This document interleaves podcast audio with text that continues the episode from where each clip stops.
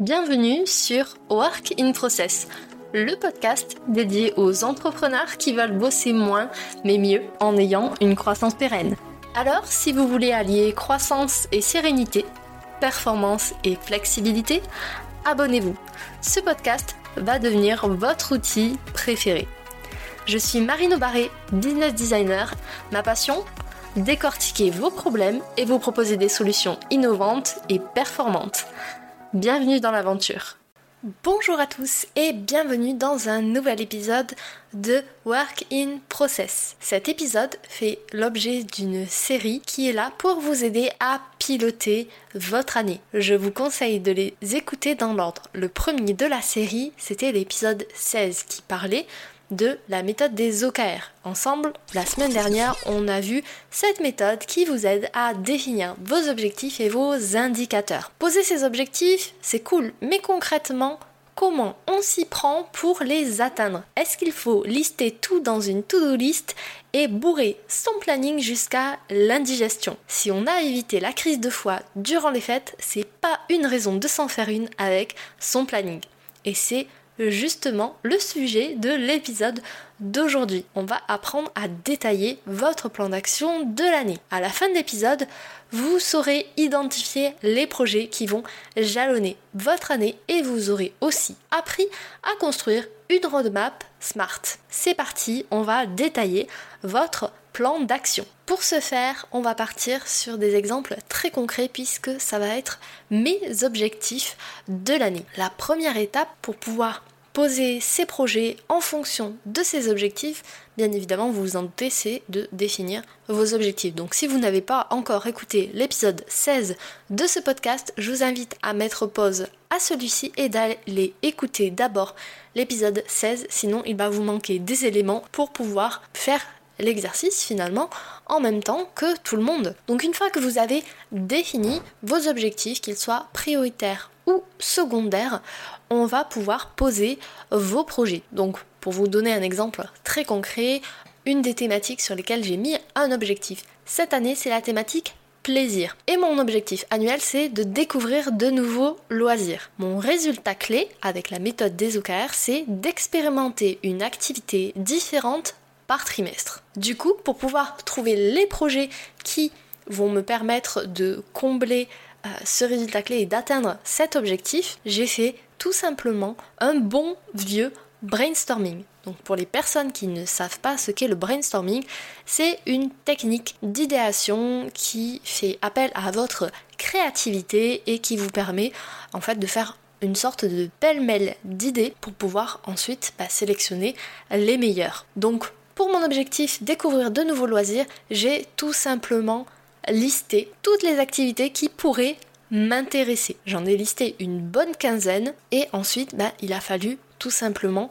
hiérarchiser, trier, prioriser et ça c'est la deuxième étape de la méthode. Donc pour pouvoir trier, choisir les, les activités qui finalement vont rythmer mes loisirs de l'année, j'ai tout simplement créé une mini-matrice de décision. Donc vous pouvez reprendre la même mais moi ce que je vous conseille c'est vraiment de trouver les questions qui vont euh, vous parler à vous et qui vont bien évidemment coller à vos objectifs.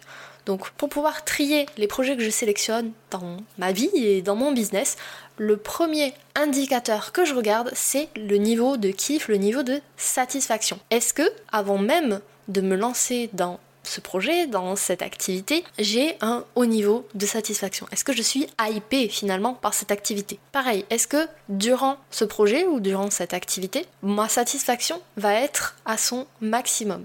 Et après le projet, bien évidemment, est-ce que je vais être contente de l'avoir fait? Donc ça, c'est le premier indicateur qui me permet de faire un très gros tri dans les choses que je veux sélectionner pour mon année. Une fois qu'on a trié, ces projets, il va falloir hiérarchiser et prioriser. Puisque oui, on ne peut pas tout faire en même temps, nos ressources sont limitées et on n'a pas envie de les cramer. Donc, comment est-ce qu'on procède? Bah tout simplement, pour hiérarchiser sur cet objectif-là, je me suis concentrée sur mes besoins du moment. Mes besoins du moment en termes de loisirs, c'est de me remettre en forme physiquement après cette fin d'année assez sportive.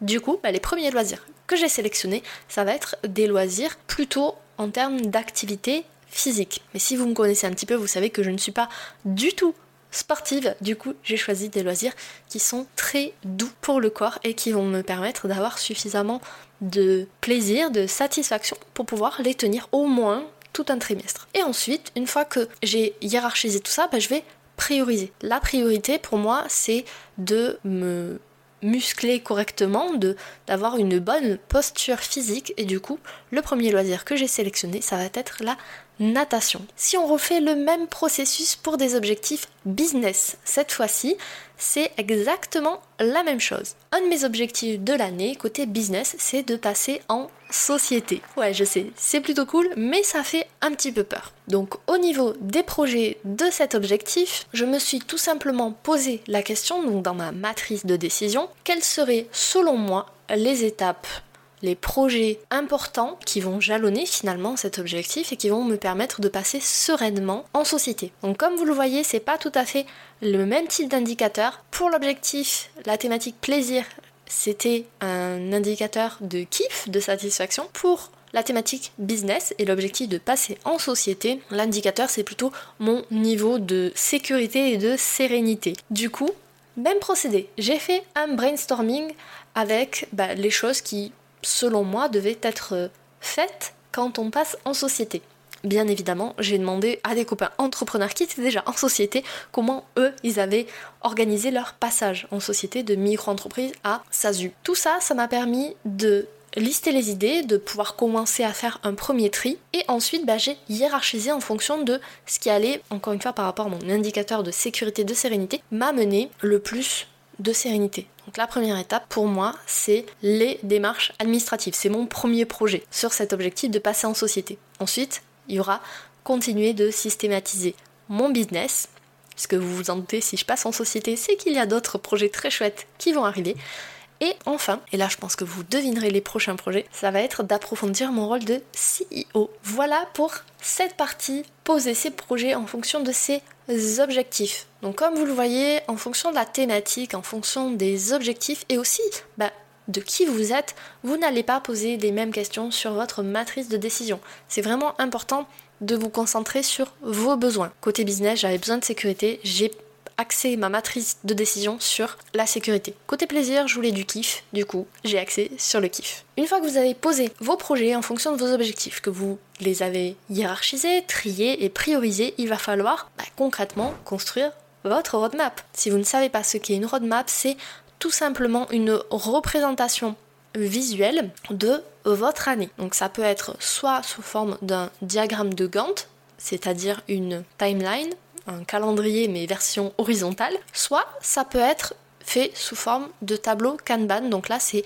des colonnes avec euh, une colonne correspond à un trimestre, puisque moi je fonctionne par exemple en trimestre. Maintenant que vous savez ce qu'est une roadmap, on va pouvoir créer la vôtre. Et pour ça, j'utilise une de mes méthodes préférées et cette méthode, c'est la méthode SMART. Oui, c'est la même méthode que pour les objectifs. Donc, pour ceux qui veulent un petit cours de rattrapage express, SMART ça veut dire spécifique, mesurable, atteignable, réaliste et défini dans le temps. Donc pour pouvoir bâtir votre roadmap, encore une fois moi je la bâtis sous le format Kanban, donc des colonnes avec une colonne par trimestre, déjà je construis cette structure. Donc je vais construire ma colonne Q1, donc pour le premier trimestre, Q2 le deuxième, etc. Une fois que j'ai fait ça, je vais ensuite intégrer bah, mes différentes thématiques, mes différents objectifs de l'année.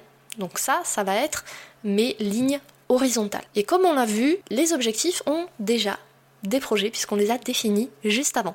Donc tout ce que vous avez à faire, c'est de prendre vos projets et de les mettre dans le trimestre ou le mois, si vous voulez fonctionner au mois, qui vous semble le plus pertinent. L'intérêt d'utiliser la méthode SMART pour construire votre roadmap, c'est que vous allez formuler vos projets pour qu'ils soient smart, donc spécifiques, mesurables, atteignables, réalistes et définis dans le temps. Pour le temps, c'est assez facile puisque ça correspondra à vos colonnes. La partie spécifique, ça va être euh, vraiment la dénomination de votre projet. Le côté mesurable, ça, c'est les résultats clés que vous avez définis en écoutant l'épisode 16 et qui sont à la fois rattachés à vos projets et à vos objectifs. Ensuite, pour les parties atteignables et réalistes, bah ça, ça va vraiment demander de votre part une analyse honnête de votre charge de travail. Comment on peut évaluer la pertinence de euh, la position finalement d'un projet dans un trimestre, dans un mois? Moi j'ai plusieurs pistes à vous proposer. La première chose c'est bah, bien évidemment en fonction de vos besoin. Comme je vous le disais, pour moi, la partie loisir, j'ai besoin physiquement de me remettre en forme.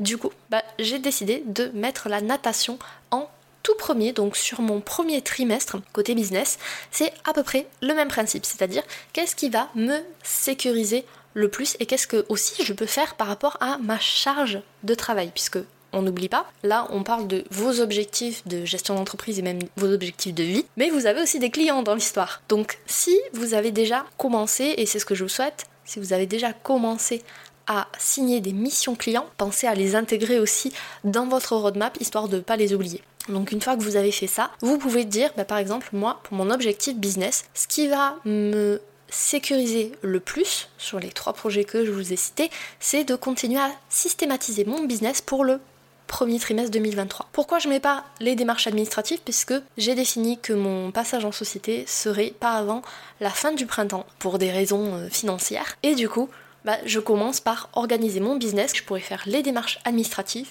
clôturer mes comptes de micro-entreprise, créer les comptes de société. Et ensuite, derrière, je pourrais avoir mon troisième projet, c'est approfondir mon rôle de CEO. J'espère que cette explication est claire. N'oubliez pas, qu'il y a une surprise dans cet épisode et cette surprise c'est que je vous offre le template pour pouvoir créer justement cette roadmap avec vos projets, avec vos objectifs. Ce template c'est un template Notion qui est disponible dans la description de cet épisode, donc vous pouvez aller le télécharger dès maintenant. Il est accessible gratuitement ou alors vous pouvez bah, verser la somme que vous voulez en fonction de la valeur que ce template vous apporte dans votre vie et dans votre business. L'argent récolté servira tout simplement à payer les outils qui me servent à produire du contenu pour que je puisse continuer à vous créer du contenu. Avant de partir, j'ai une question pour vous. Est-ce que le podcast Work in Process vous aide à avancer dans votre business? Si oui, laissez-moi un mot doux sur votre plateforme d'écoute préférée et partager ce podcast à des copains entrepreneurs qui eux, aussi finalement veulent bosser moins mais mieux. C'est déjà la fin de cet épisode. On a vu ensemble comment identifier les projets qui vont jalonner toute votre année, qu'ils soient pro ou perso. Vous avez aussi appris à construire une roadmap smart. Et votre challenge de cette semaine, c'est de prendre l'un de vos objectifs définis dans l'épisode 16, l'épisode précédent, et de faire une session de brainstorming de 10-15 minutes pour faire ressortir tous les projets que vous pouvez faire pour atteindre cet objectif dans l'année. N'oubliez pas, avant de partir, de télécharger votre template qui est offert et je vous retrouve la semaine prochaine pour déjà le dernier épisode de cette série. Voilà, cet épisode est maintenant terminé. Merci pour votre écoute. Je vous souhaite à tous une belle journée, soirée et à très bientôt dans le podcast. Bye cet épisode t'a plu? Tu peux le partager en me taguant ou lui laisser 5 étoiles sur Apple Podcast. Encore merci pour ton écoute, à très vite